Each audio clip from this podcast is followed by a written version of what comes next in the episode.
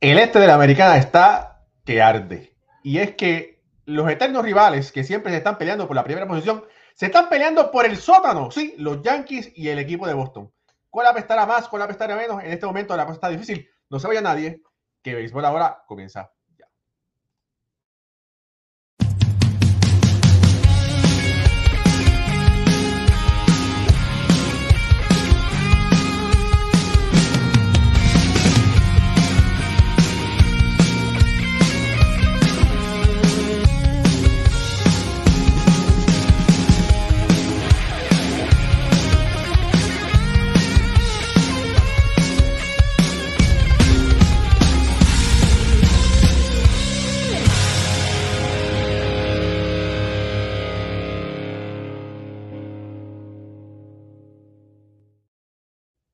Muy buenas tardes familia del, béisbol, bienvenidos a otro programa más de béisbol entre amigos por aquí, por béisbol ahora.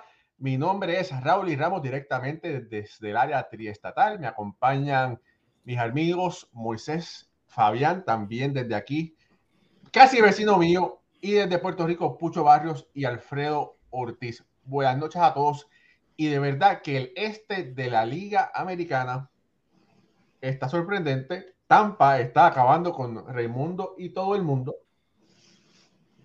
Pero los Yankees y los Medias Rojas de Boston parece que los dos quieren tener a, a los niños a dieta. En este momento el equipo de Boston está arriba cinco carreras por tres. Eh, los Yankees y el equipo de los Guardianes de Cleveland están empatados y ambos equipos, Boston y New York, están virtualmente empatados en este momento en la tabla de posiciones.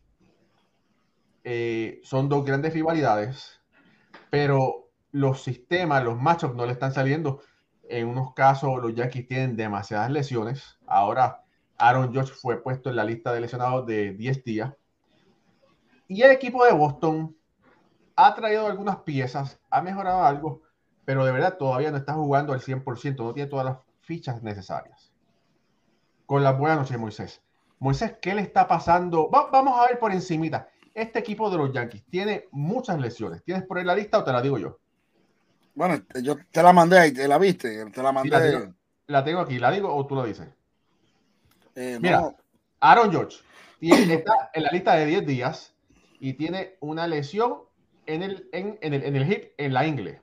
Eh, Harrison Bader, 10 días tiene en el oblicuo izquierdo Luis Severino, que no sale de la lista, está a 15 días. Eh, Josh Donaldson, 10 días. Carlos Rodón, que no había todavía debutado, está en 15 días. Jonathan Loaiziga, 15 días. Ben Rothberg, que ese fue el receptor que llegó de Minnesota con el cambio de Gio Uchela y Gary Sánchez está 10 días y está en asignación en las menores. Vamos a ver que si puede venir pronto. Carlos Stanton, 10 días. Ahora, Tommy Kelly, 60 días. Lutrivino, 60 días. Frankie Montas, 60 días.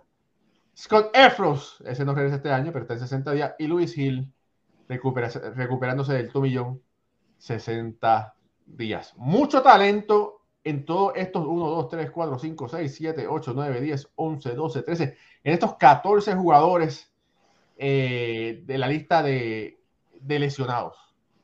Moisés Fabián. Bueno, eh, saludo, buenas noches a toda la gente que está con nosotros.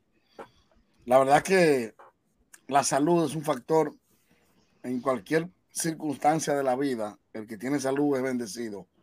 Ahora, en el deporte, el que carece de salud lo carece todo. Por eso cuando uno compara atletas y dice, fulano me juega más que otro, porque fulano tiene más salud que otro, yo digo automáticamente, ese es mejor que el otro. Los Yankees pasando el Niágara desnudo y sentado. No, no ni siquiera en bicicleta ni a pie. No, no, no, no, no. Es una piedra, es una piedra. Como la canción del gran Juan Luis Guerra. Que, eh, porque es difícil pasar el Niágara en bicicleta. No, no, no. El periplo que los Yankees están pasando, eh, eh, el calvario, vamos a decir, no se lo deseamos a nadie. Sobre todo los Yankees que no tienen un equipo definido, que, que lo hemos venido hablando aquí el año completo, de que los Yankees no tienen un tercera base de todos los días, ni un segunda base de todos los días, mucho menos. Eh, encontraron un shortstop, a Dios la gloria, ya que está jugando diario. Pero esta línea central de los Yankees, este infield, carece de esto. Y lo que va a seguir, lo que parece ser es que va a seguir careciendo. Porque cuando ellos bajan un Grandes Ligas de esto, como Aaron Jocks, subieron hoy, por ejemplo, ya a Frankie Cordero otra vez a jugar para darle más juego, más flexibilidad. Siguen los problemas de los Yankees sin tener ese equipo de todos los días. Tú decir, mañana el México es tercera base. Del miércoles, del jueves, del viernes, que tú sabes que es el tercera base. O que Gleyber, con toda su deficiencia, tirando las bases, con poco alcance, es el segunda base. Los Yankees carecen de esto. Y ese listado, que es el picheo más afectado, sobre todo, porque lo de Aaron Judge fue, perdón, fue la semana pasada, que se lastimó la cadera, tuvo una molestia en la cadera. Lo de Stanton hace poco también. Sin embargo, lo de Severino, lo de Montaz, va de, tiempo. Pensador zurdo, eh, de los gigantes, el gran contrato. Rodón. Rodón. Tres abridores de calidad élite lesionados. Eso tumba el alma a cualquier equipo, señores. Estamos hablando de que tu rotación abridora, tú de, tus cinco lanzadores, solamente cuenta con, dos élites. El caso de Gary Cole, que ha estado sacando la cabeza este año verdaderamente justificando lo que él gana. Ah, un atro, 35 millones de dólares. Poco, poco ha hecho para lo que gana.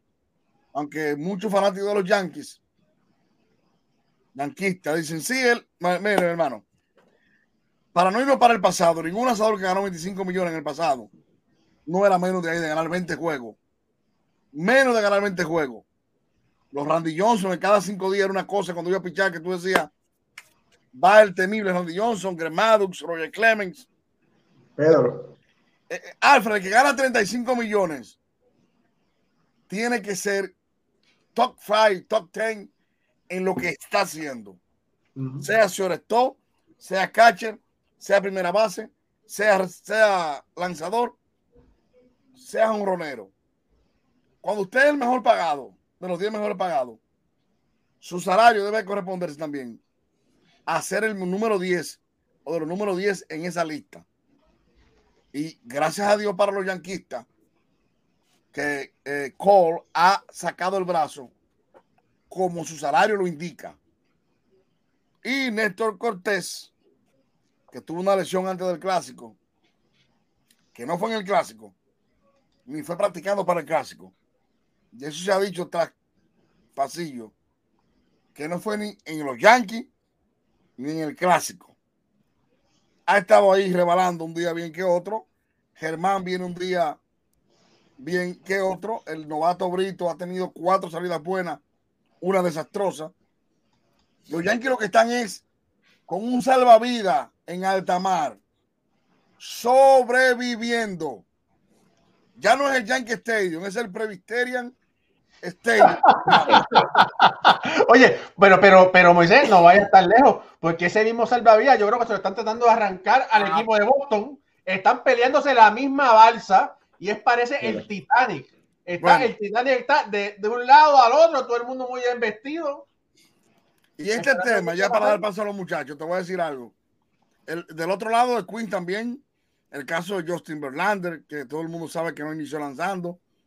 Eh, y uno todos los días, por ejemplo, el caso de Luis García hoy, de Houston, lesionado, Urquidy lesionado.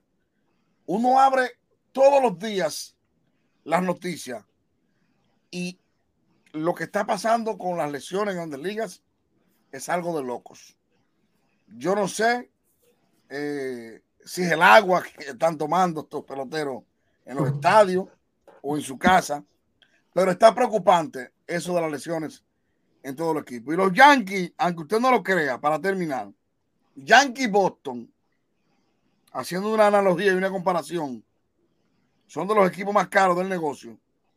Si usted lo compara con los Piratas, que, que son el primer equipo en llegar a 20 victorias en la Liga Nacional, con una nómina de 59 millones de dólares, 60, y Tampa con una nómina de 62 millones, que ya tiene hace rato 20 victorias, tres peloteros de esos dos, de cualquiera de esos dos equipos, Devers, Chris Sales, Gary Cole, Stanton, Aaron Jokes, pagan la nómina entre estos cuatro de esos dos equipos. Pero eso es lo lindo del béisbol, que no siempre el que más paga está arriba. Exacto. Bueno. Alfredo. Sí, no, que para seguir la línea del equipo de los Yankees, mira, eh, no, tiene que aprovechar, aprovecha. No, no, no, pero mira, eh, hay, que, hay que también decir unas cosas buenas sobre este equipo que ha sido, eh, a, pesar de todas esas lesiones que, que estamos mencionando, eh, el picheo de los Yankees ha, sacado la cara por el equipo y si tienen 15 victorias es gracias a, a ese elenco monticular que, que, como estamos mencionando, le faltan unos brazos bien importantes, pero los que están ahí, los que han estado saludables, han hecho un trabajo eh, bueno.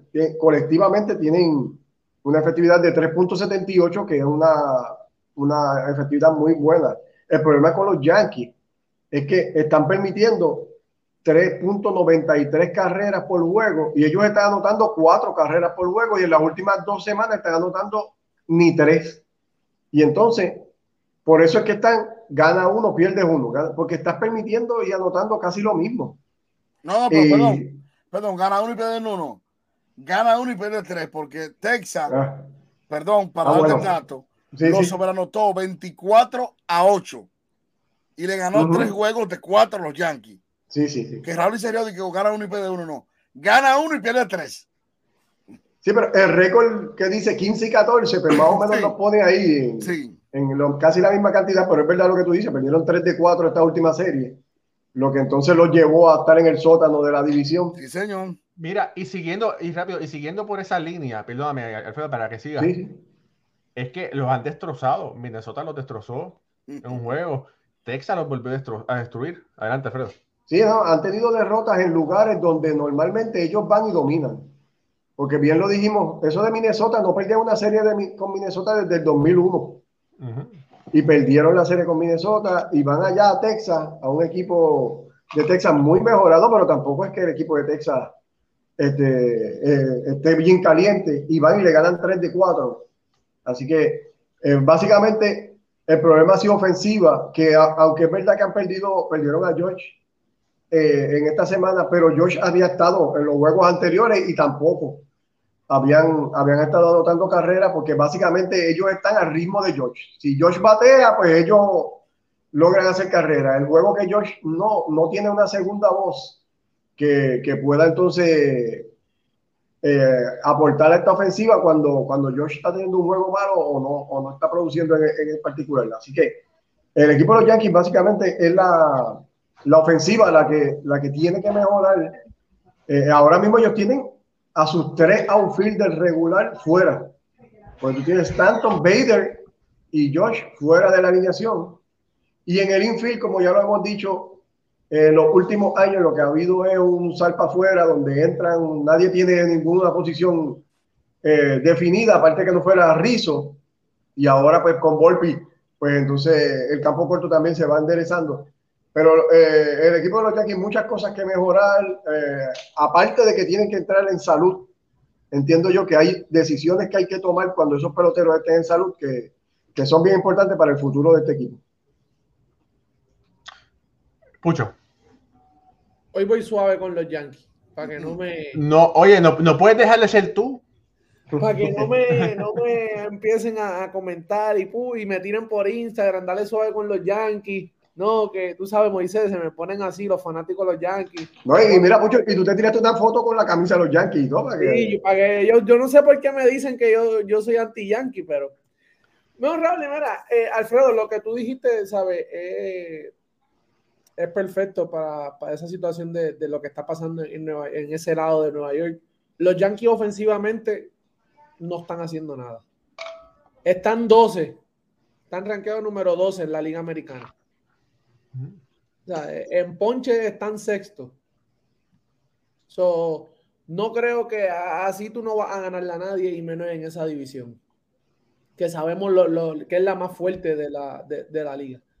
Yo creo que los Yankees esto es algo que viene desde, desde que comenzó la temporada, dependiendo todo de, de, George. No tienen una segunda voz cantante.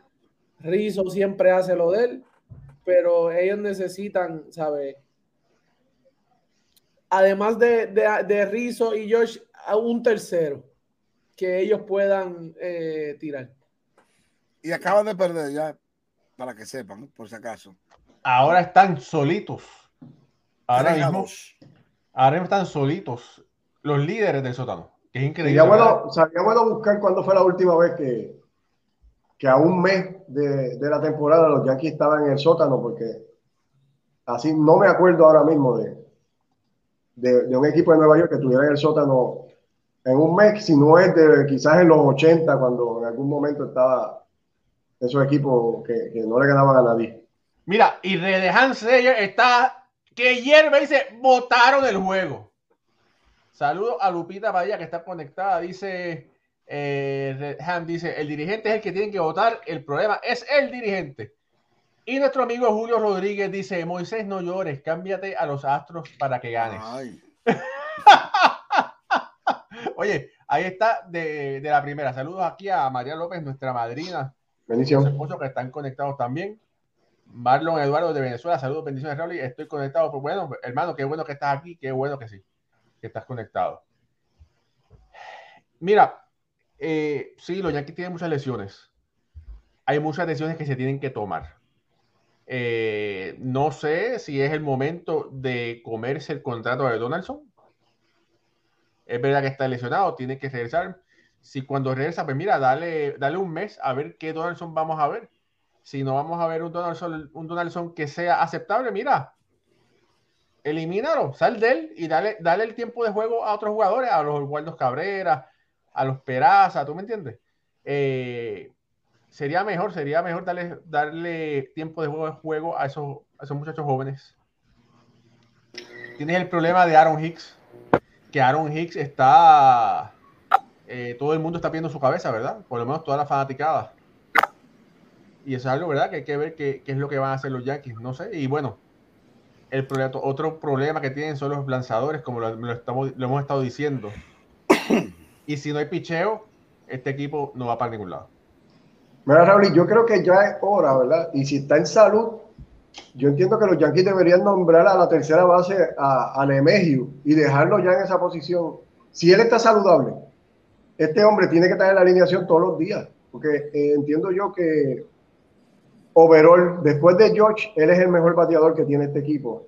Y, y ahora mismo, el trabajo que está haciendo Gleyber, Rizzo en primera, yo entiendo que LeMahieu debe ser la tercera base oficial de este equipo ya, nombrarlo como una tercera base y dejarlo ahí todos los días para que pueda producir lo que él puede producir y entonces los jugadores jóvenes que están mencionando, pues utilizarlos en, las otras posiciones, pero, pero si hay algo que deben hacer es es ir estableciendo ya posiciones y una alineación día a día.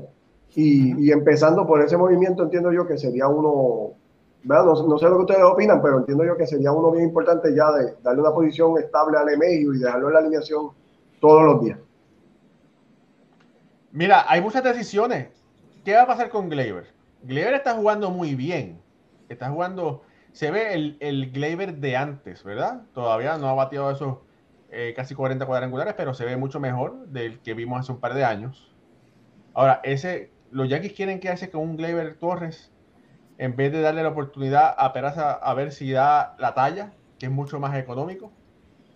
Obviamente, Peraza es un, es un novato, un prospecto, y hay muchos jugadores que son prospectos que no maduran a lo que pueden ser, ¿verdad? Eh, son muchas decisiones. Me, eh, DJ lució muy bien en el 19, en el 20, eh, ¿verdad? 19, 20. Claro, claro, eh, no, muy bien no. Tiene el único récord de ser el, único hombre que ha ganado líder bate en dos ligas. bueno, no, es el único, ha, pasado anteriormente, ¿verdad? Lo ganó con los Rockies, no, en ambas ligas creo que es el único. En, en, Americana y Nacional. Lo ganó con los Rookies, por eso hablan de Arraez, que este año podría empatar ese récord que lo hizo con Minnesota el año pasado y la regadera va rumbo a eso con el equipo de los de los Marlins de Miami al primer mes de temporada. Ahora, yo viendo aquí el line de los Yankees, señores. Ah, es que No sé qué, no sé si en Puerto Rico me pueden ayudar. Las placas de los diputados y los ministros son bajitas. Pero en mi país, la placa número uno es del presidente, obviamente, la número dos de la vice, la número tres es de la jefa de Suprema Corte de Justicia, y por ahí se van por los ministros. Pero los diputados y senadores, por ejemplo, el senador de mi pueblo, Héctor Acosta, el Torito, mi hermano, a quien le mando un saludo, era placa número 50. Y un diputado puede ser placa número 140, 120. Todos placas de diputados en el, en el, año de los Yankees, a raras excepciones.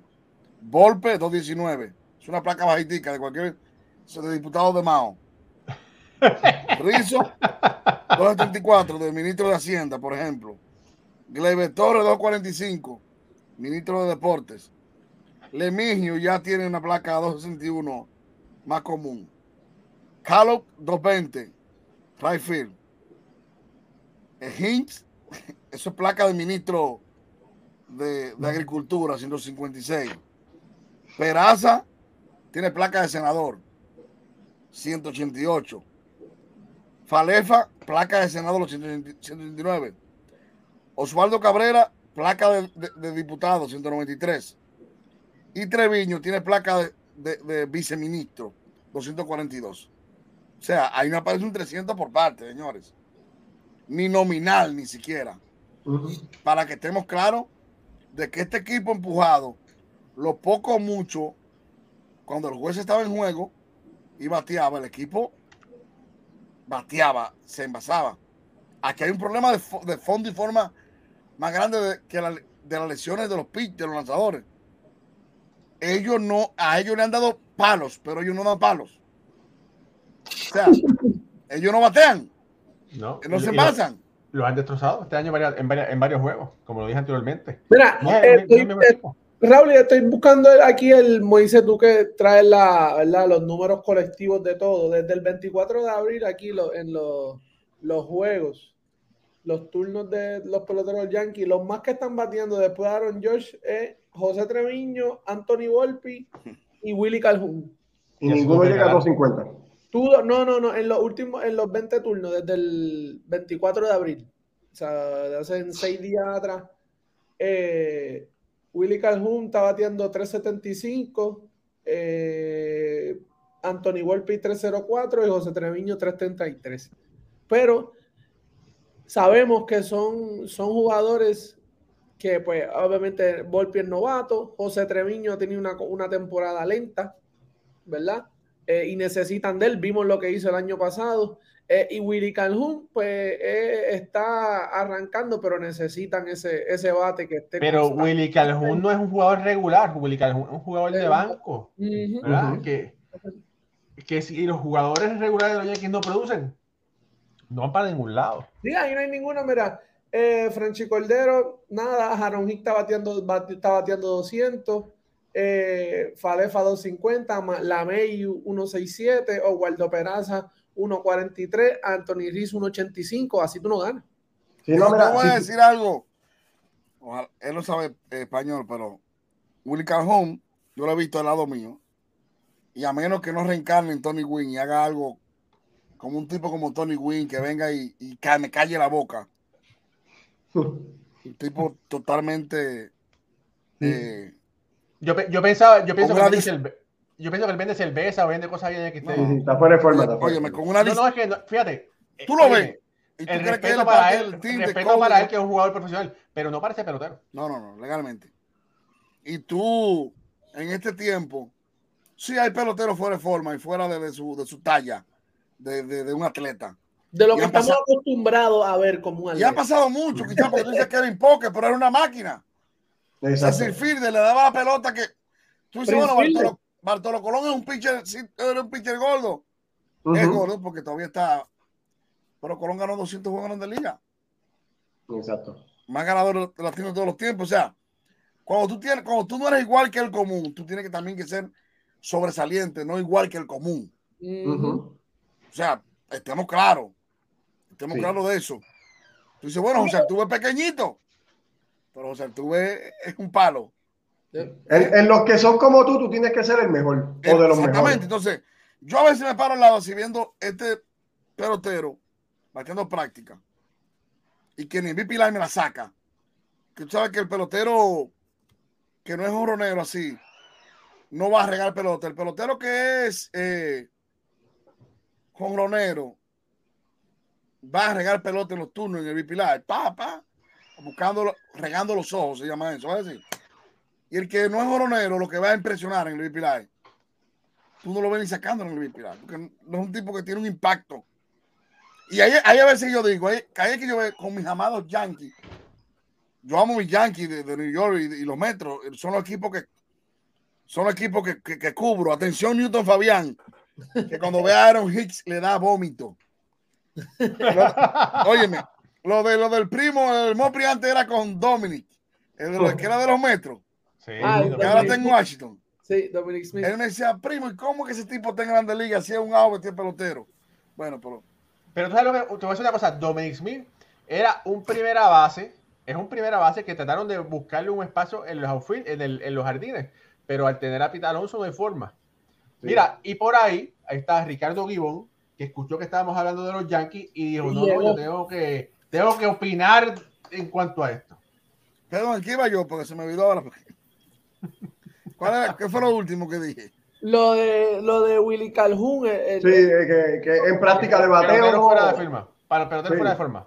Ah, no, no, y que yo digo, señores, operaciones de béisbol sabe más que yo, claro que sí, mucho más que yo. ¿Por qué? ¿Qué? Nosotros los que estamos aquí somos opinólogos. Sí, operaciones de béisbol sabe más que yo. Y sí, y, y, yo sé que los, los de los Yankees de academia, de avanzada, y los que van a las escuelas, a las universidades, sí saben más que yo.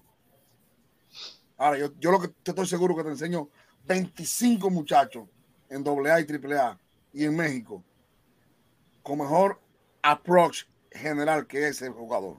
Yo te lo saco, yo te lo saco ese listado ahora mismo. Yo. No, y no, y no, y no eso tampoco, en esta verdad no es que estemos, ¿verdad? Ya mencionado criticando lo físico, porque ahora mismo mira. Es que lo he visto, Pucho, no es lo físico, es, tú tienes que verlo en práctica. No, por eso, mira Alejandro Kirk él no, es la norma. No, pero, llenito, pero. Pero mete la mano. es que tú ves al tuve y tú sabes que al tuve, él tiene lo que hace, porque él sabe que no es igual que, que un cano que se paraba con mano dulce para jonrón, que un Jeff Ken segunda base, que, que la sacaban como segunda base. Oye. Y cuando tú eres así, tú tienes que mantenerte ready. tú no puedes estar para cuando eso mismo, cuando tenés la oportunidad. Y créeme que ya mismo a la prensa de New York, los vecinos. Pero tampoco tú eres Rafael Belial, que Atlanta lo traía en el octavo inning, porque en los últimos 20 años fueron la mano más segura en el todo para hacer la inning.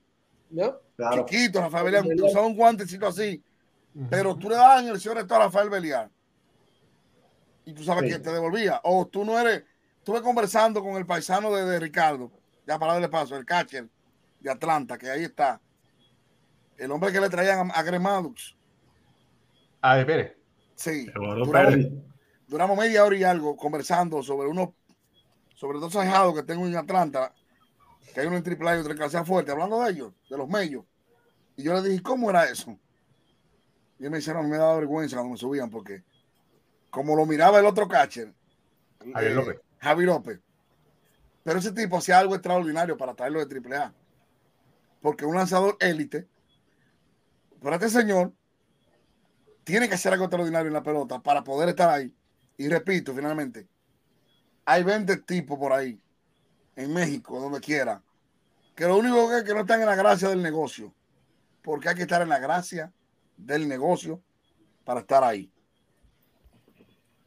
Mira, para contestar eso, para darle espacio a Ricardo, yo no entiendo cómo Willy Calhoun, porque Willy es outfielder, ¿verdad? Sí, señor. ¿Por qué Willy Calhoun está y no Esteban Florel? Ahí lo dejo. Ricardo Vivón. Ya me diste, ya pusiste un nombre. Ya pusiste un nombre.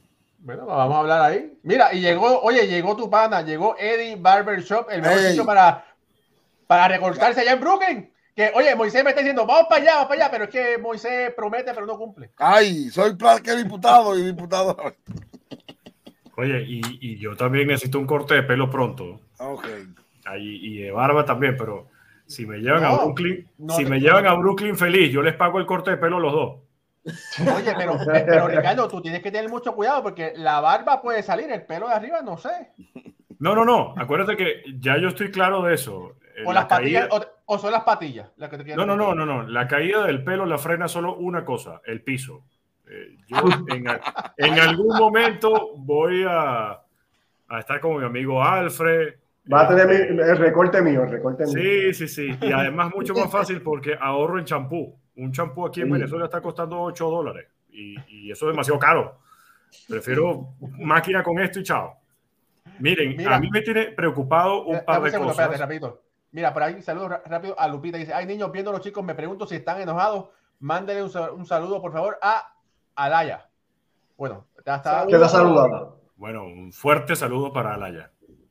Eh, que a mí lo que me preocupa es que eh, yo veo, yo veo los comentarios en las redes sociales. Yo puse un tweet ayer sobre, miren, ya terminó el primer mes de la temporada, ¿qué es lo que más les ha sorprendido?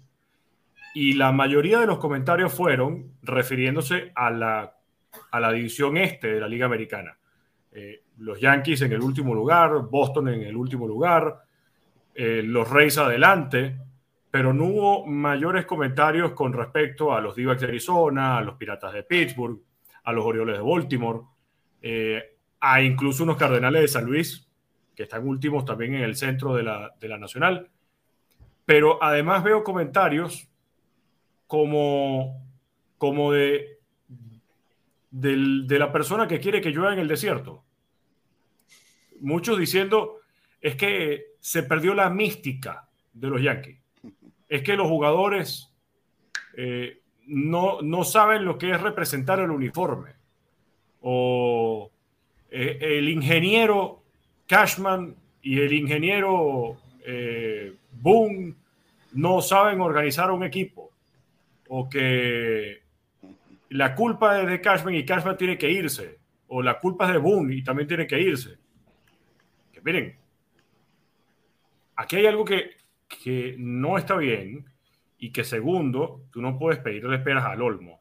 Eh, tú no puedes pedir cortar cabezas de Cashman y cortar cabezas de Boone cuando es un manager que ha clasificado la postemporada todos los años.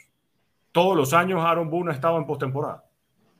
Y Brian Cashman, que miren, sí, es verdad, eh, hace este año se cumplirían 14 sin ganar un título de serie mundial.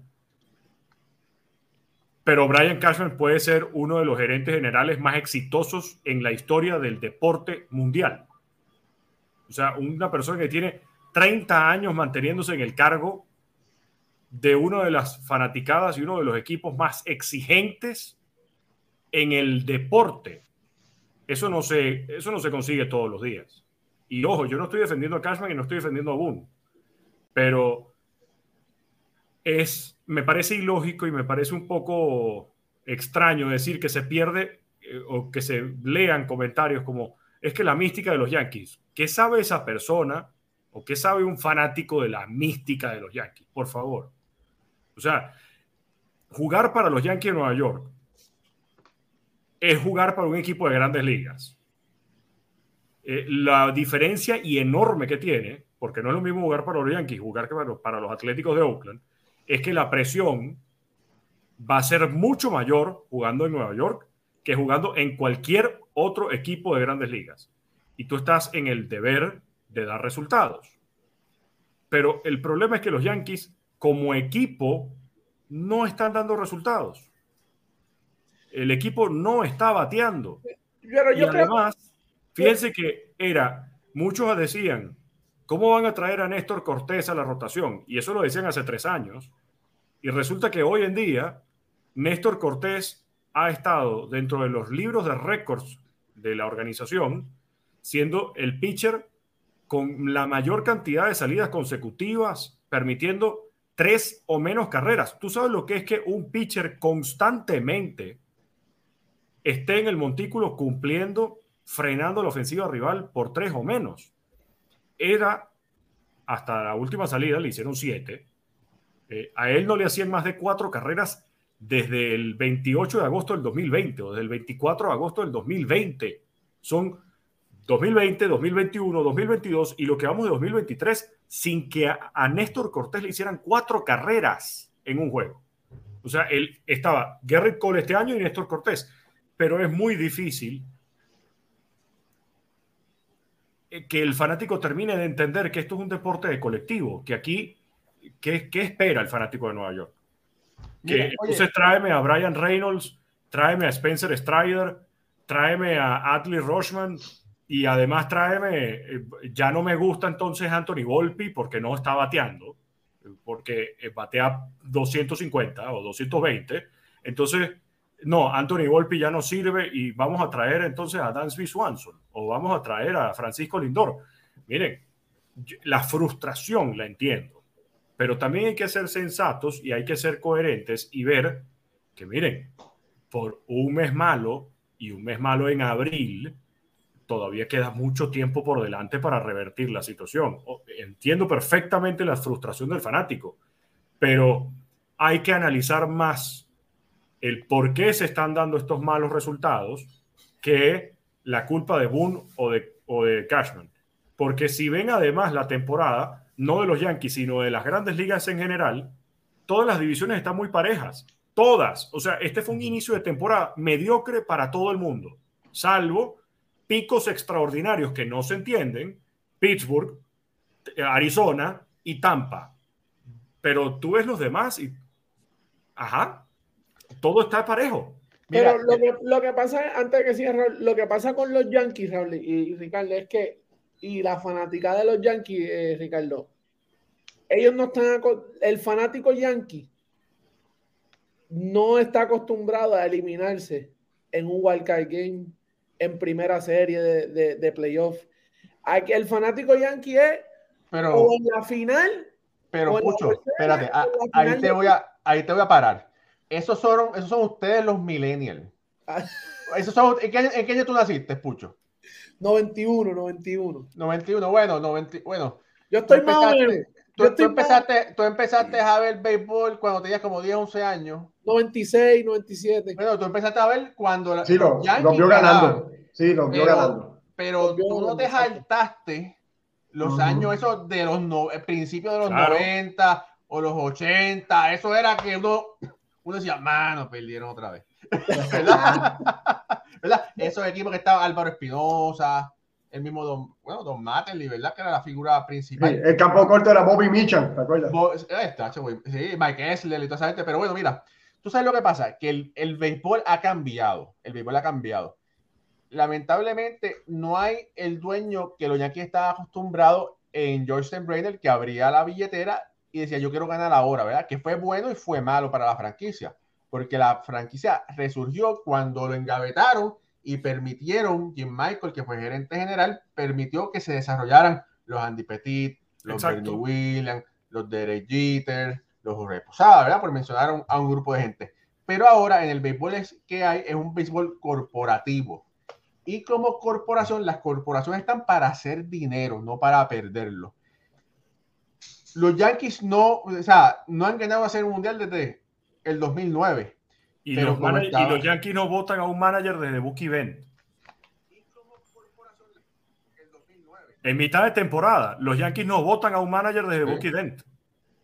O sea, no van a votar a Aaron Boone. Ahora, y eh, no va a salir Brian Cashman. Ricardo, ¿y hasta cuándo soportará la fanaticada nueva eso esto? Porque Nueva York no está diseñado para clasificar. Yo, voy a, decir algo. Te hago una pregunta muy fría. ¿Tú crees de verdad que Haile Steinbrenner, como dueño de los Yankees, le importa lo que piense la fanaticada? Vaya de punto en que sí. Tú sabes que Nueva York.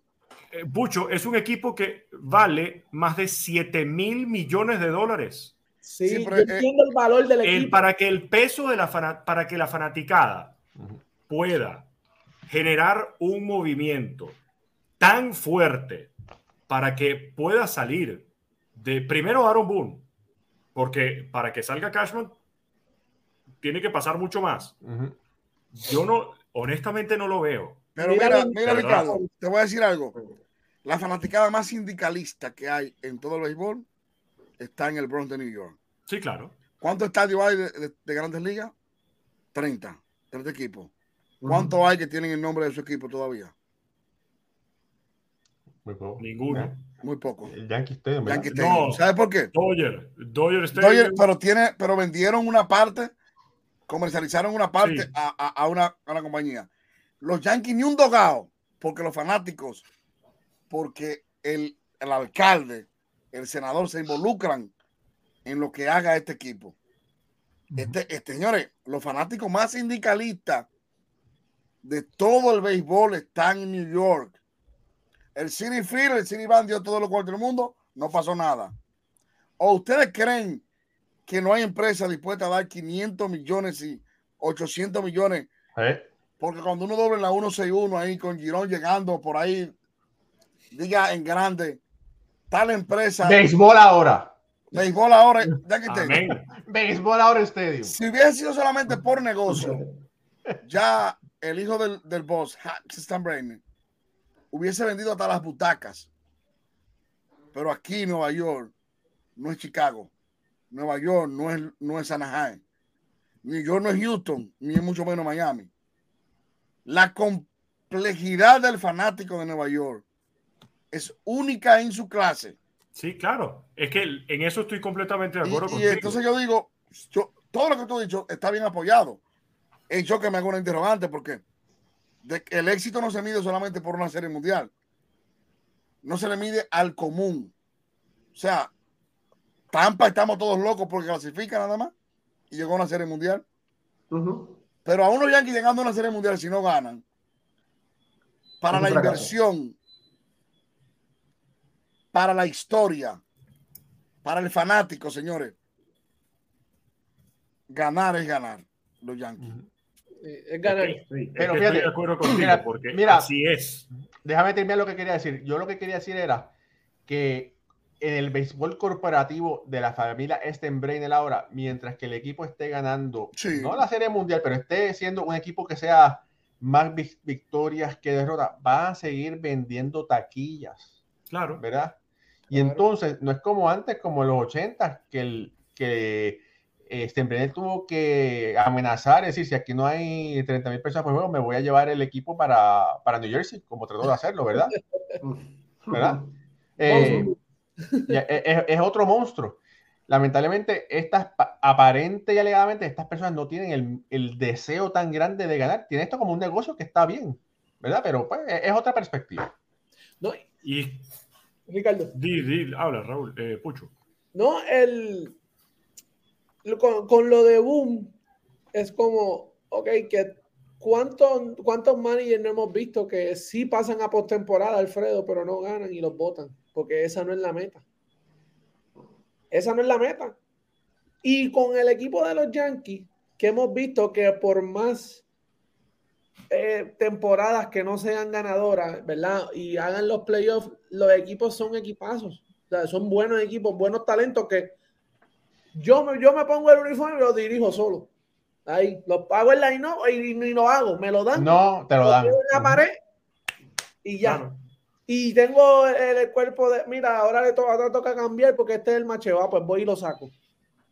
Eso además, además es demasiado difícil, nuevamente, y no, no quiero caer en excusa con esto, cuando tú terminas el mes de abril y tienes a 13 peloteros en la lista de lesionados, ahora con el más reciente, Aaron George, tú dices, bueno, pero ¿hasta cuándo? O sea, se supone que tú ibas a iniciar con Harrison Bader en el jardín central, que tu jardinero derecho iba a ser Aaron George, y en el jardín izquierdo iba a estar Osvaldo Cabrera, y ya tú sabías que Anthony Volpi iba a estar en el campo corto, que la segunda base iba a ser de Gleyber Torres, y Anthony Rizzo iba a estar en primera, con la tercera, bueno, mezclada entre DJ LeMahieu, Josh Donaldson, pero, pero es que las lesiones pegan tan fuerte a los Yankees que yo sí quiero, si la, si la, si la decisión estuviera del lado mío, el problema que tienen los Yankees está en su escauteo, porque yo coincido perfectamente con Moisés. Y a mí me llamó mucho la atención Willy Calhoun, de verdad. O sea, no se pudieron haber conseguido a nadie mejor. No, Calhoun Bueno, algo vieron. Pero es que el escauteo de los Yankees viene siendo muy malo en los últimos años. Ese yo, y el cuerpo médico pareciera que viene siendo igual, porque los jugadores entran en la lista de lesionados, regresan y al poco tiempo, ah, no, recae otra vez en la misma lesión o le pasa algo que no, eh, no puede jugar. Mira, es preocupante, pero en este caso las lesiones no son solamente para los Yankees.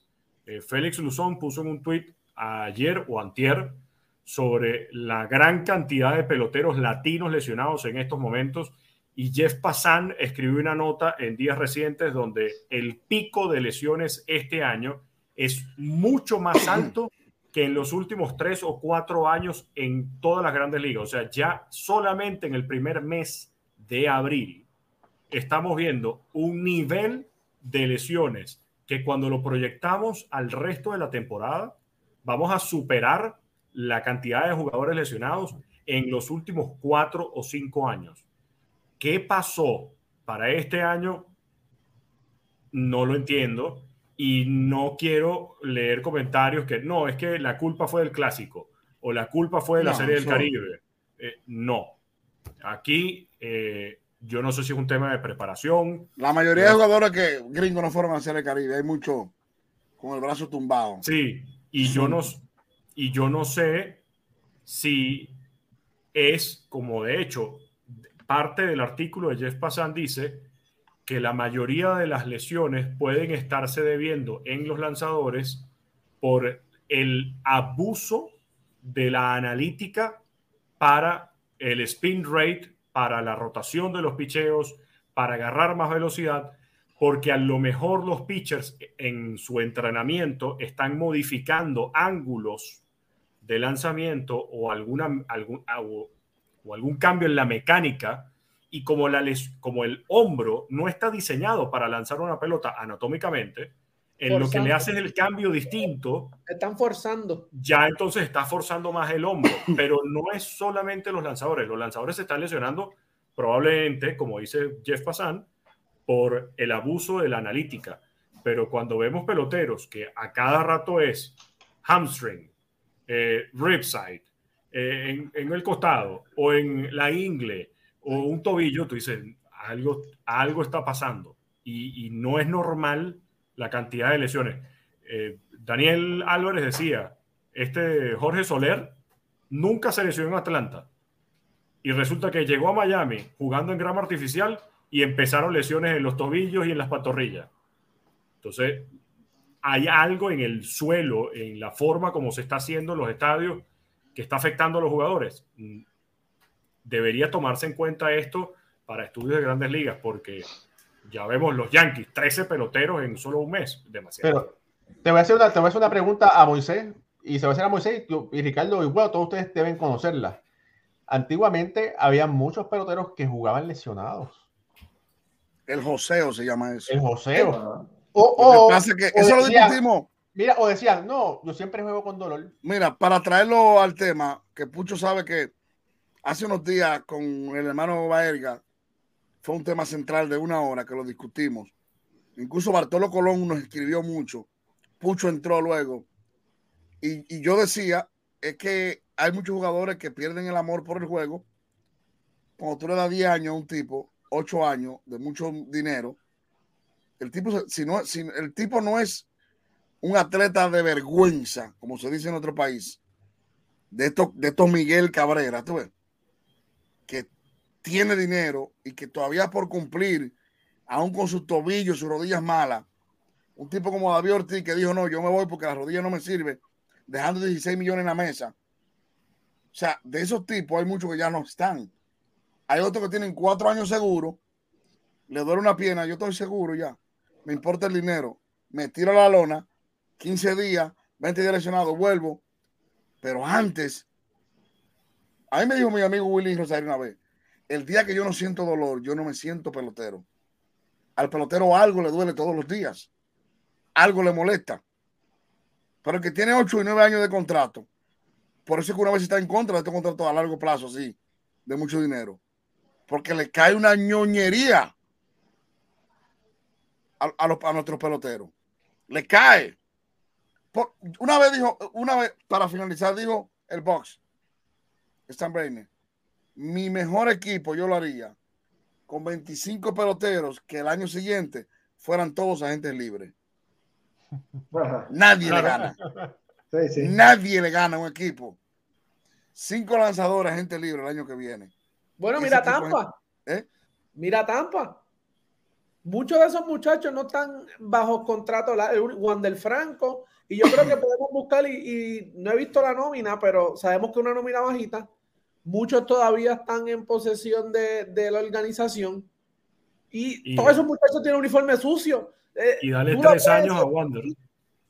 Mira, yo, lo que, yo lo que creo es que eh, estamos todavía temprano. Este, esto es, para terminar con esto de los Yankees, esto es, es algo como acumulativo de, de, años de frustración y al ver este comienzo de temporada que no es el que se esperaba, pues entonces eh, desespera un poco a la fanaticada, pero realmente eh, aquí lo hemos analizado bien, tienen unas lesiones unos jugadores bien importantes y con todo eso están jugando sobre 500, estamos, la temporada está empezando relativamente, así que yo entiendo que hay tiempo para para enderezar, para, para, hacer las cosas bien, ¿verdad? Lo primero es el deseo que hay que tenerlo. Y, y entiendo yo que, que, este equipo todavía tiene, tiene oportunidad de, de, cuando reciba esas piezas importantes, pues hacer ruido y, estar en, el liderato de, esa división que, que, sabemos que es una bien luchada. Todos los equipos están jugando sobre 500 en este momento, ¿verdad? los Yankees están 15 y 15 pero, pero básicamente yo entiendo que es eso, es una acumulación de años en las en cual las cosas no han salido como se esperaban y entonces pues llega este momento y ya las personas están un poco cansadas de, no ver los resultados deseados y por eso que estaba pasando esto, pero hay mucho tiempo todavía, la temporada está empezando y, y realmente este equipo eh, tiene unas piezas bien importantes que una vez se integren, como esperan, pues vamos a ver los equipos de los Yankees ganando juegos importantes y jugando mucho mejor. Eh, en el resto de la temporada. Y eso, eso es algo que vamos a, verlo seguro porque el talento está ahí. Mira, Raúl, antes de que, eh, diciendo un puntito de lo de los jugadores, las lesiones, Moisés, ayer, y no sé si Ricardo lo escuchaste, en la transmisión del juego de, de Filadelfia y Houston, el dirigente le preguntaron de Bryce Harper, que se reincorpora mañana. Y él dijo, eh, pues están evaluándolo, estamos hablando con los dos, buscando las opiniones médicas para estar claros, porque sabemos que Bryce es un tipo que él juega de head first, so que todos saben que es que se desliza, si se va a deslizar de cabeza todo el tiempo. y estamos hablando de un tipo que son sobre 300 y pico millones. A ver, y todavía es la hora que mira la, opinión, la sabe, el punto de vista de tu dirigente, como te ve, ¿sabes? Y este tipo cobra. Y eso es otra que estaban diciendo, Ricardo, que imagino que tú lo leíste por Twitter, que muchas, dicen que muchas de las lesiones, él mismo, Alfredo, es el que se ha cliriado. Yo estoy bien, yo voy a jugar. El doctor le dijo dos semanas, él a la semana, no, yo voy para encima. Wow. Mira, oye, Reyes no tienen un solo pelotero agente libre para lo que termine esta temporada. Ni uno. Mira, Todos eh, están bajo control del equipo o caso Wander Franco, contrato, extensión de contrato a largo plazo. Y Wander, que a partir del 2026 es que empieza a ganar más de 12 millones, cuidado, cuidado y se termina yendo por otro equipo. Pero tú sabes que, Ricardo, aunque estén bajo contrato, esos muchachos saben que en cualquier momento este equipo de Tampa coge y los cambia para otro lado y cogen a otro jugador, ¿sabes? Eso, que tú estés en contrato no te asegura de que tú vas a terminar la temporada con el equipo de Tampa porque lo han hecho con jugadores importantes. Lo, lo cambian y suben a otro de AAA porque ya ellos tienen el plan hecho de aquí a un año, dos años, tres años, ya ellos saben dónde ese equipo va a estar. No, y eso va de la manera con lo que decía Moisés. Si yo tengo todos mis peloteros como agente libre, o se matan jugando o no importa porque el año que viene no juegas en ningún lado. Y que ellos, están, ellos están al mínimo, Alfredo, que eso es lo que lo hace a ellos jugar duro, porque sabe que si lo cambian por otro equipo, llegan con buenos números, pueden pedir el billete. Por eso tuve que decir, toco, yo me, toco, me tiro de cabeza desde primera hasta home, me tiro de cabeza. O sea, olvídate de por eso juegan así. Mira, así, mira, ya, ya casi es hora de, de, acabar el programa, ¿verdad? Pero imagínate. Pero vamos a hablar un poco, quisiera hablar un poquito sobre esa serie de México. MLB fue a México. Eh, fue fue eh, un éxito en mercadotecnia. El haber llevado ese equipo de San Diego fue muy inteligente el haber dado, el haber dado, eh, darle una máscara de lucha, de lucha libre a Fernando Tati Jr. fue muy inteligentemente de su parte. Eh, el amigo de Alfredo Ortiz se convierte en el único jugador en, el mundo en bater un cuadrangular en Estados Unidos, en México, en Inglaterra y en Canadá, Sander Bogarts. Y bueno, todo el mundo en México estaba, estaba muy a gusto. ¿Qué les parece esto? Rapidito, eh, Moisés. Un, un festival, eh, decirle a la gente que vio esos palos, que ese estadio está a dos mil pies por encima del estadio de Colorado, de los Rockies. Ya usted sabe que si, en Colorado el course field, la, la bola corre, flota. Imagínense ahí una temporada completa en ese estadio para que la gente tenga una idea de que hay que darle, pero la pelota coge una dimensión extraordinaria. Los México es un gran país, sobre todo con una economía pujante que puede soportar una, dos, tres, cuatro, cinco series al año fácilmente, señores. En México tú puedes llevar a los Yankees y Boston una serie, después llevar a los Dodgers otra serie. No es como los países nuestros que hay que hacer una estructura de estadio, de dinero, de, una parafernaria. México soporta. México es el país, uno de los países del mundo donde más béisbol se juega. Dicen que donde más se juega el año entero. Obviamente tiene tres ligas. Tiene dos de verano y una de invierno. Y tiene, o sea, un, lo que Grande Liga busca es el nicho de esos mexicanos que les gusta demasiado el fútbol soccer y que no han puesto la atención en MLB. Y yo creo que con estos peloteros nuevos, Tati Junior, que tiene una obra especial, Soto, la seriedad de, Nelson Cruz, Bogar, Machado, llevar este equipo fue una buena idea. Mira, México, México tiene 126, aproximadamente 126 millones de personas en México.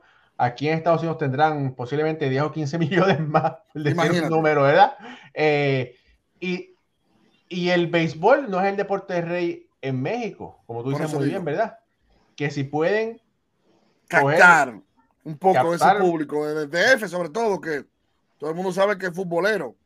Eh, y yo le hice una pregunta al manager de México el día que ganaron, y a Isaías Paredes y a otro más, ¿quién fue? Pero fue una pregunta malintencionada, lo, lo, lo debo decir. Yo le decía a ellos que si ellos no sentían celos lo que, lo que México logró en el Clásico Mundial, donde estuvo, el fútbol nunca ha estado ni cerca de, una gloria así. el tri, el tri. Yo, se, lo, yo se lo dije a, Pucho, fuera de.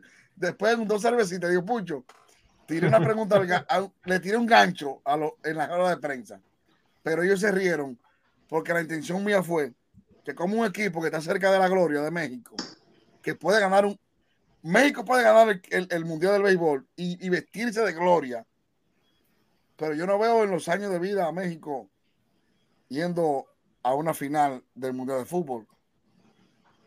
Y cómo ellos no sienten celo de eso, de que este equipo en el Mundial dio tanta gloria a México en tan poco tiempo. Y como quiera, todos los medios, el tri, el tri, el tri. Eso fue un gancho mío. oye, oye, hay que cambiar el tema eh, momentáneamente, ¿verdad? Eh, Boston ganó, vino de atrás. Eh, y en este momento los Yankees son el tenedor, están, ¿cómo es? únicos en el último lugar. Alfredo Ortiz, adelante. Los niños van a comer hoy en Boston. Mira, la cara de Alfredo no tiene palabras. Alfredo está emocionado como si fuera 25 de diciembre. oye, no vayas a llorar, ¿ok? No, es para tanto. Mira, este, aunque los récords son iguales, ¿verdad? Y ahora los diferencia un, juego nada más.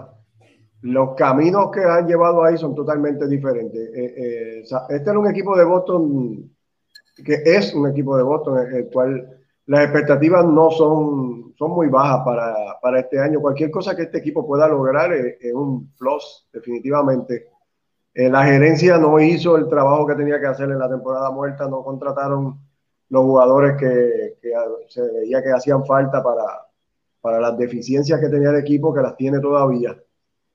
Y, y a pesar de eso, una vez más, Alex Cora busca, la manera de, de sacarle el aprovecho al talento que tiene disponible y, obtener victorias. Y, ahora mismo pues, están con 16 victorias, 4 derrotas, a pesar de 14 derrotas, perdón, a pesar de que este equipo ha sido barrido dos veces, cuatro juegos contra Tampa y tres juegos contra el equipo de Pittsburgh. Eh, con todo y eso han logrado obtener unas victorias importantes, incluyendo la de hoy con cuadrangular de Alex Verdugo para dejar en el terreno a, los Blue Jays. Y hablando de Verdugo, ha tenido una temporada excelente y, es de los que jugó en el clásico, jugó bien en el clásico y ha seguido bateando en la temporada regular, así que no queremos oír más de las excusas con el clásico. Eh, el equipo de Boston, pues nada, eh, lleno, lesiones de jugadores clave. Sabemos que Duval empezó la temporada que, se creía que iba a ser el, más valioso, porque empezó dándole palo a todo el mundo y luego pues, se lesionó, no ha podido jugar más. Además de eso, eh, Kelly Jansen sale hace dos días con una molestia en el brazo que había estado lanzando increíble eh, a, a, la parte de atrás de los juegos y como eso, pues también otras lesiones en el, en el elenco monticular. Eh, la, jugada, entiendo yo que el movimiento de Quique en el Ciore, que ha sido, ¿verdad? Eh, Quique ha sido un baluarte para este equipo en los últimos años, no ha sido la mejor. Hoy cometió dos errores que permitieron que empatara el juego Toronto y se le da una responsabilidad bien grande de, de ser el campo corto todos los días de este equipo. Y a pesar de todo eso, ¿verdad? Pues, pues el equipo de Boston tiene 16 victorias, 14 derrotas. Eh, realmente un equipo bien difícil de analizar. No sé dónde va a llegar el, equipo de Boston eh, en este momento, pero es, una cuestión como de día a día con este equipo. Eh, tú ves que hay un juego que juegan excelente y parece que sí, después tiene unos juegos que sabemos que, que nos dan a entender de que no hay mucha posibilidad de hacer la postemporada y así va a ser, yo creo, todo el año con el equipo de Boston, unos juegos buenos, unos juegos malos. Y, hay que ver cómo se desarrolla eh, el, equipo en una división que está bien dura. Realmente en la Liga Americana está bien duro. Si tú miras el equipo de los Yankees y Boston, si estuvieran en cualquiera de las otras divisiones, estuvieran luchando la segunda posición. Y aquí están sotaneros en su propia división porque es una división durísima donde Tampa había hecho lo de ellos, pero Baltimore está jugando muy bien y Toronto también. Mira, Alfredo, yo quiero decirte que tengan la esperanza. Aquí lo que se necesita, Moisés y Ricardo, es que el gerente general haga las movidas, escuche y haga las movidas correctas. Este equipo de Boston. ¿no escuchado? ¿Lleva tres años sin escuchar? Este equipo de Boston, ¿sabes? Tiene. ahora mismo, de ocho series que ellos han jugado, Alfredo, ellos tienen récord de 5 y 3. Las únicas dos series que han perdido han sido contra Milwaukee y contra los Piratas. Sabemos que Milwaukee en la central eh, está detrás de los Piratas. Y los Piratas sabemos la temporada que están teniendo. Le han ganado, le ganaron a Cleveland, le ganaron, obviamente ganaron las que tenían que ganar a Detroit, a Los Ángeles, eh, a Minnesota le ganaron la serie también. A ver, están segundo en la liga, en la liga americana en bateo colectivo con 12 y 1. En la, en, la, en la liga completa están sexto. yo creo que esto es un equipo que, tiene, Tiene ofensiva. Más eh, Yoshida calentó. En los últimos 30 turnos estaba batiendo 414 con tres honrones, un Grand Slam, yo no sé cuántas. Y eso es sin duda. Yo creo que es un equipo que tiene que hacer la movida eh, correcta. Sabemos que eh, es más los lanza el cuerpo monticular y va a estar en la pelea. Ellos tienen récord de 4 y, cuatro y algo en juegos de una carrera o menos. So que si tú le pones eso, esos, esas cuatro victorias, tú se las sumas, estuviesen peleando el tercer puesto en la división con Toronto ahora mismo. So, es, eh, cuando vamos a los números, jugamos con ellos, este equipo, este equipo tiene chance, ¿sabes? Y la ofensiva de ese equipo, lo dijimos, iba a ser una ofensiva buena, lo está demostrando. Alex Verdugo, el, picheo, el picheo lo que ¿sabes? Calentó. Eh, los otros días, Antiel, yo creo que acabó el juego, la sacó para ganar. Yo creo que Boston tiene, deberían eh, eh, hacer las movidas, tienen que hacer las movidas, pero no pueden, no creo que debemos dejar a Boston fuera porque Boston es un equipo que va a hacer mucho daño, va a seguir haciendo daño. El problema, que yo, el problema que yo tengo con Chase Bloom es que cuando tú que has hecho las, las, movidas que Boston estaba a ley de un lanzador para llegar a ser el mundial, no la hizo. Y como el año pasado tampoco lo ha hecho, ¿verdad? Entonces no sé. No sé si este año las la va a hacer. Mira, sin las mayores expectativas, como dice Alfredo, para Boston, y los Mediarrojas tienen mejor récord que San Diego. Si los Mediarrojas de Boston estuvieran en el oeste de la Liga Nacional, estuvieran a medio juego de los Dodgers y de Arizona. Y de hecho, hagan el mismo ejercicio con todos los equipos de la división este de la americana, con todos. Porque incluso, ahorita que estábamos hablando de los Yankees, con récord de 15 y 15, si los Yankees estuvieran en el centro, estarían por encima de Cleveland, de segundo lugar detrás de Minnesota. Si estuvieran en el oeste, ahí sí la cosa se pondría más fea, porque estarían por debajo de los angelinos, pero estarían en el cuarto lugar. Cuando nos vamos igual al este de la Nacional, estarían por debajo de los Phillies en el cuarto puesto. Igual, si nos vamos a la central de la Nacional, estarían por debajo de los Cachorros de Chicago en el cuarto lugar, pero por encima de los Rojos de Cincinnati y de los Cardenales de San Luis. Y si los Yankees estuvieran en el oeste de la Nacional, estarían por encima de San Francisco, por encima de Colorado, solo medio juego por detrás de los Padres de San Diego. Lo que está pasando es que es una temporada mediocre para todos, salvo puntos inexplicables. Tampa, Pittsburgh, Arizona y casos contrarios, San Luis, que no debería estar último, y casos como San Diego que no ha terminado de explotar. Los Medias Blancas de Chicago, también una decepción en este comienzo de temporada. Pero cuando ves los standings, es que todo el mundo está como está, todo el mundo está parejo. Entonces, hay que preocuparse por Boston. No, no hay que preocuparse. No, queda mucho camino. Queda mucho camino, queda mucho camino. Muchísimo trecho por delante. Lo que sí no pinta para el baile, Oakland bueno. todo depende de qué tipo de baile, ¿verdad? Porque si pasa Las Vegas, todo el mundo va a bailar. Quiero decir dos cositas rápidas, ya que sé que nos vamos. Puse en mi, en mi Instagram y en mi Twitter, porque los yanquitas están on fire, así, sobre todo los fanáticos dominicanos. Porque Germán estaba tirando un juegazo, tiró ocho entradas y un tercio. Y Boom lo sacó y perdió. Si, si, si gana, las cosas son bien, porque si tú cuando el manager hace un movimiento y gana, no hay críticas. Cuando tú ganas, todo el mundo está contento. Los fanáticos tienen que entender que hay pitchers de respeto y pitchers de, jerarquía. O sea, Pedro Martínez había que sacarlo muerto, pero picado de ahí. Pero picado en una caja. Llámese Tony La Rusa, Felipe Aló, como quiera que se llame. Pero no es Pedro Martínez, ni es, ni es Pedro Martínez, ni es Randy Johnson, que estaba ahí. Era Germán, Domingo Germán, que no ha sido un pitcher estable pero puse una pregunta ahí que si usted que si estuvo bien o mal la sacada de Aaron Boone de, de, de, Germán. No le dio un bateador más. Eh, Cole Holmes y, y Wandy Peralta perdieron el juego entre ellos dos en el último inning. Eh, y están ahí los fanáticos on fire en mi, en mi Instagram. Pueden ir Moisés Deportes 1 para que vean los fanáticos opinando cosas impublicables. Moisés, deja de estar salpicando gasolina, por favor. No, pero eh, porque me están tirando hace rato. ¿Viste lo que hizo Aaron Boone? Fanático dominicano en Quille. Y yo lo vi, yo, yo lo vi cuando él entró y lo sacó. Los fanáticos aplaudieron y todo. Lamentablemente, digo, cuando a un manager no se le dan las cosas, la crítica viene más.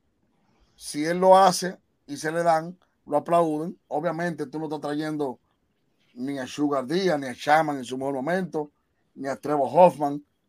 Que tú cuando tienes un pitcher así trae tu cerrador, se perdona, porque trae tu cerrador. Bueno, ahí, ahí ¿Eh? perdóname que te interrumpa, Moisés, te hago un inciso. El único problema que yo tengo con Aaron Boone este año es que Clay Holmes es tu cerrador. A Clay Holmes tú lo traes en la novena entrada cuando estás ganando por tres o menos carreras. Okay. Tú no lo traes en un octavo episodio para que después traigas a Wandy Peralta. Si tú vas a traer a Clay Holmes es por un, por un salvamento de cuatro outs. no lo traes por un salvamento de cinco. y a Clay Holmes no lo están manejando como un cerrador. Sí, porque ese es el problema. Lo están manejando por la situación. Si necesito a mi mejor lanzador del bullpen, que en teoría es tu cerrador, para una situación en particular, en un sexto, en un séptimo o en un octavo inning, lo traigo. Y eso no estoy de acuerdo. Yo creo que para eso tienes en el bullpen a un Michael King que incluso estuvo calentando en el sexto inning. Tienes a un Wandy Peralta. Esperemos, Dios mediante, que pueda estar de regreso Jonathan Loaiziga. Pero tú no traes a un Clay Holmes. Creo que va a ser un el, cerrador está mentalizado para sacar los últimos tres outs de un noveno inning. ¿Cuántas veces no hemos visto que sin situación de salvamento traen a un cerrador y le cosen a palos? Porque justamente no está enfocado en la situación del juego donde está entrando. Y aquí, este juego lo perdió Boom.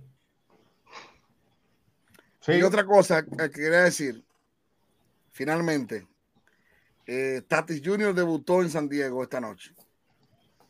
Vayan a ver ese video para que los fanáticos, los puritanos, yo soy un tipo antiesteroide porque incluso tengo cinco años llevando charlas a grandes ligas, organizaciones, hablando de los esteroides como cultura de engaño. Ahora, para que vean que los fanáticos se olvidan de eso tan rápido. Señores, standing ovation para el niño. Cuando salió del clubhouse hacia right field, un estadio lleno de pie, claro, es un error que no puede repetirse más en su vida. No puede tirar ni un C ni O, como decimos nosotros. Tiene que aprender de esto. Pero ahí están los fanáticos amando a su Tati Junior, conectó bien el primer turno. Recuerden que él debutó en Arizona y él no había jugado en, en su play eh, allá por San Diego. Así que vayan a ver ese video para que disfruten de la ovación. Eh, ya eh, ah, bueno, eh, finalmente. Acuérdate, él es un fan favorite, Moisés. Sí, sí, sí. sí. Como dice el gringo. Influencer, influencer. Exacto, él es, él es de todo. Eso, eso es lo, ¿verdad? lo que lo, lo, salva y le da esa por, segunda oportunidad al niño. Además del talento y de todo, ¿verdad? Todo lo que tiene. y le da en siete años dando palo pago. La gente dice, lo que tienen 10 años no se recuerdan de eso. Y es aprender de esto. Yo creo que, de verdad que yo vi el video, de verdad que, que fue, ¿sabe? fue bonito. Salió como Sammy Sosa. Está, está por ahí. Exactamente. Yo lo iba a decir eso mismo. Eh, de verdad que, que fue, fue, fue, fue, fue emotivo, fue bonito. Cuando dices que salió como Sammy Sosa, salió corriendo así con la bandera. Sí, sí, eso, es mismo. pero el estilo de Sammy Sosa. El estilo que Sammy tenía siempre, salir corriendo y llegar hasta el center field un poco así y luego saludar. Cosa única e inigualable, e irrepetible en el béisbol, pero está bien. Juan Soto doble con base llena, parece que el tipo, yo le dije que cuando Tati llegara, Juan Soto iba a empezar a funcionar. El, pasado programa, cuando fue? El del Clásico Mundial, al parecer, me decía nuestro señor director, Raúl Ramos, que parece ser que algún fanático, no vamos a decir la comunidad, porque la comunidad son muchos millones de gente, que algún fanático se sintió aludido por algún comentario que yo hice respecto a la reacción de un lanzador relevista del equipo nacional de Cuba ante la provocación de, de los fanáticos o la incitación de los fanáticos. Eh, no recuerdo si hacer ser justo lo primero, no recuerdo bien todas las palabras que usé, pero tampoco recuerdo haber ofendido, ni fue mi intención tampoco ofender a ningún nacional cubano que vive en Miami, porque nosotros vivimos, somos emigrantes también en un país que no es el nuestro. Estamos aquí entrometidos en este país, no nacimos aquí, no somos de aquí, pero vivimos aquí. Y lo menos que queremos es ofender raza, religión, nación, un conjunto de personas. Si cualquier cubano se sintió persona aludido u ofendido, le pido mil disculpas, porque uno no está aquí. Aquí estamos para entretener, para informar, para orientar, para divertirnos, para aprender, para llevar información sana de lo que amamos, del béisbol. Si cualquier cosa que dijimos que molestase a ese fanático, le presento mi disculpa. Nunca ofendería. Eh, para mí el béisbol está desligado de cualquier tema social, político, educativo, de regionalismo. Yo odio el regionalismo, odio la división de países, odio que fomenten los pleitos y el odio entre boricuas y dominicanos, venezolanos y dominicanos, cubanos y dominicanos, porque nosotros somos todos intrusos del sistema. Aquí estamos todos en lo mismo. Los venezolanos, los boricuas, los dominicanos, los cubanos y los mexicanos estamos sobreviviendo en este sistema. Los peloteros son todos hermanos. Por eso, cuando yo veo muchos queriendo dividir, no saben que los mejores amigos en ligas menores han sido siempre Venezuela, Dominicana y Puerto Rico, que comen de una paila de arroz con huevo, el otro limpia. Yo sí sé historia de esos tres países. Por eso cuando yo veo bobería de fanáticos queriendo dividir países, le digo, aquel tipo si está. ¿Vieron el, vieron el, cumpleaños de Carlos Beltrán? No, no lo vi. Bueno, lo que más bien era pelotero dominicano. Rafael Fulcar, Carlos Gómez, Jordan Malvechó, eh, su compañero. O sea, para que la gente entienda de que el béisbol es una guerra deportiva, pero fuera de ahí, los peloteros son todos hermanos. Oye, Moisés, gracias, gracias por esas palabras.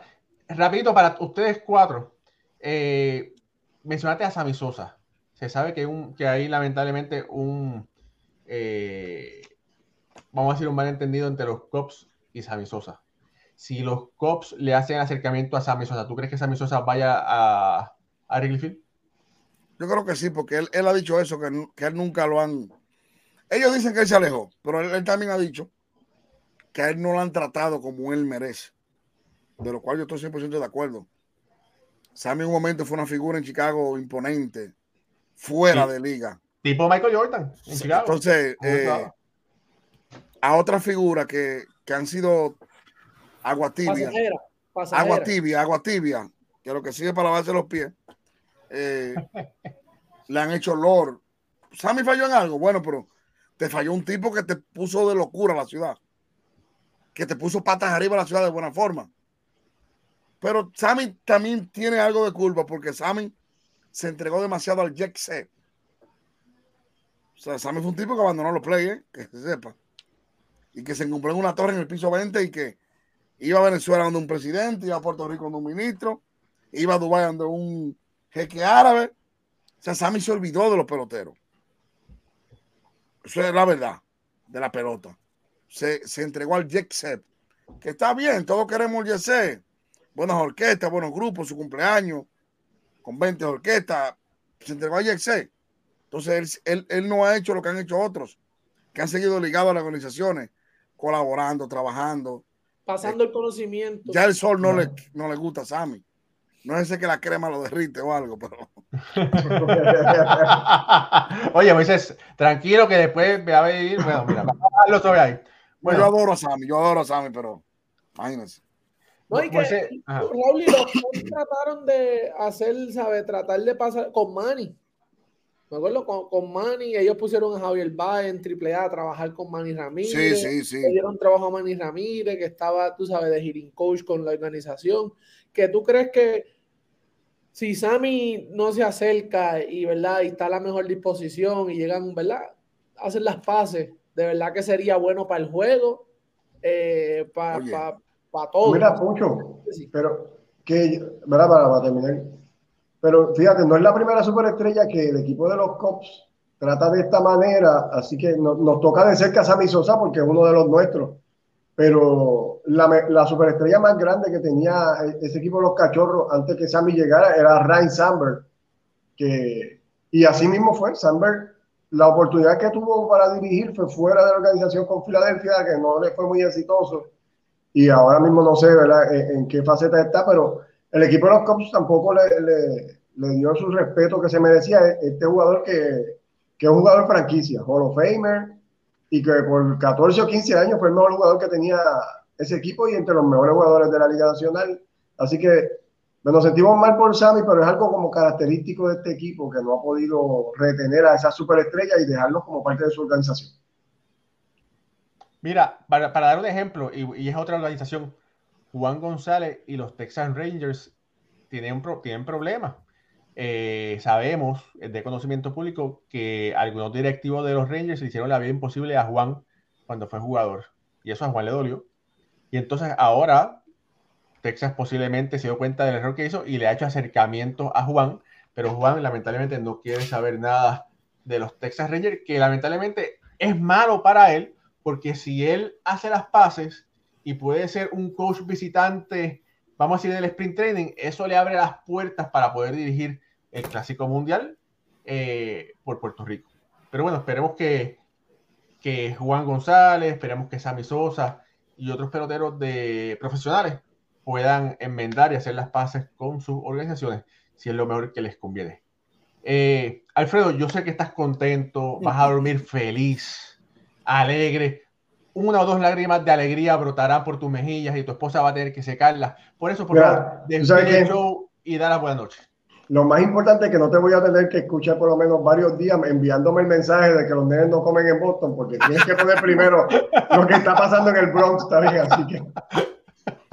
Bueno, pues nada, eh, gracias a todos por estar con nosotros. Un excelente programa una vez más. Un placer para nosotros. A nombre de Ricardo Guibón, Moisés Fabián, el director Raúl Ramos y Pucho Barrio, está Alfredo Ortiz dándole las gracias. Buenas noches y nos vemos el, ¿qué? el jueves el próximo jueves, si Dios lo permite, aquí en tu programa de Béisbol Ahora. Gracias y buenas noches.